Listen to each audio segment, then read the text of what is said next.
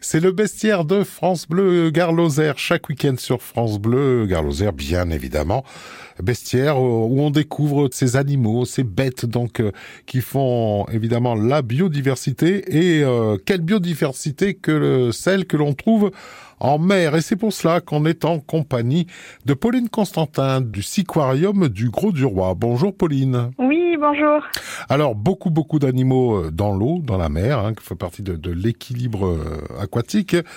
Mais euh, pour que ces animaux vivent, évidemment, faut, faut l'eau, mais il faut aussi des, des herbiers. Il y a des herbiers dans l'eau. Effectivement, euh, en mer Méditerranée, il y a beaucoup d'écosystèmes différents. Hein. Il y en a cinq au total les fonds sableux, les roches, le coralligène, la pleine eau, vous l'avez dit, et les herbiers. Les herbiers marins, ce sont des gazons comme une pelouse de notre jardin, mais sous l'eau.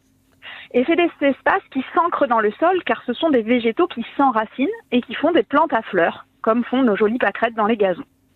Et ces masses végétalisées qu'on trouve euh, sur nos côtes s'appellent des herbiers marins. À quoi ressemble-t-il? Un vrai gazon, vous imaginez euh, votre petit jardin avec le gazon et quelques pâquerettes, c'est un peu cet esprit. C'est très différent des algues qui, elles, sont soit fixées par des ventouses, soit flottantes et qui euh, n'ont pas du tout de fleurs.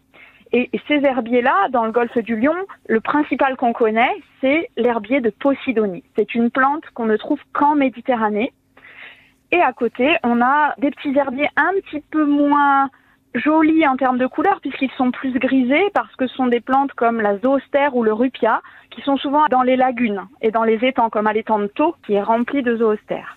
Et on en trouve aussi au bord des plages du Gros du Roi. Alors, ces, ces herbiers, c'est quoi? C'est la nurserie des poissons? Les herbiers, c'est un endroit fabuleux. Ils abritent une faune incroyable, avec notamment les poissons herbivores comme les saupes qui viennent se nourrir de leurs feuilles. Et il y a également euh, de nombreux poissons qui viennent pondre leurs œufs ou faire grossir les larves de petits poissons qui représentent du coup des proies superbe pour les muges, pour les oblades et les sars qui viennent s'en délecter. Il faut savoir aussi que c'est une euh, zone de plan qu'on pourrait dire pour les prédateurs.